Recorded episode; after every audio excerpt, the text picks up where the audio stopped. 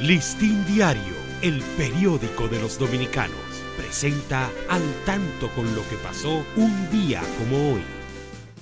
17 de enero de 1942 nace Muhammad Ali en el poblado de Louisville, Kentucky. Cassius Clay, su verdadero nombre, manifestó su vocación por el boxeo desde los 10 años de edad. Después de su conquista olímpica, el deportista fue contratado para ser boxeador profesional. 1967 aparece luego de ser detenido por la Policía Nacional en San Pedro de Macorís el abogado y político Dr. Guido Gil Díaz.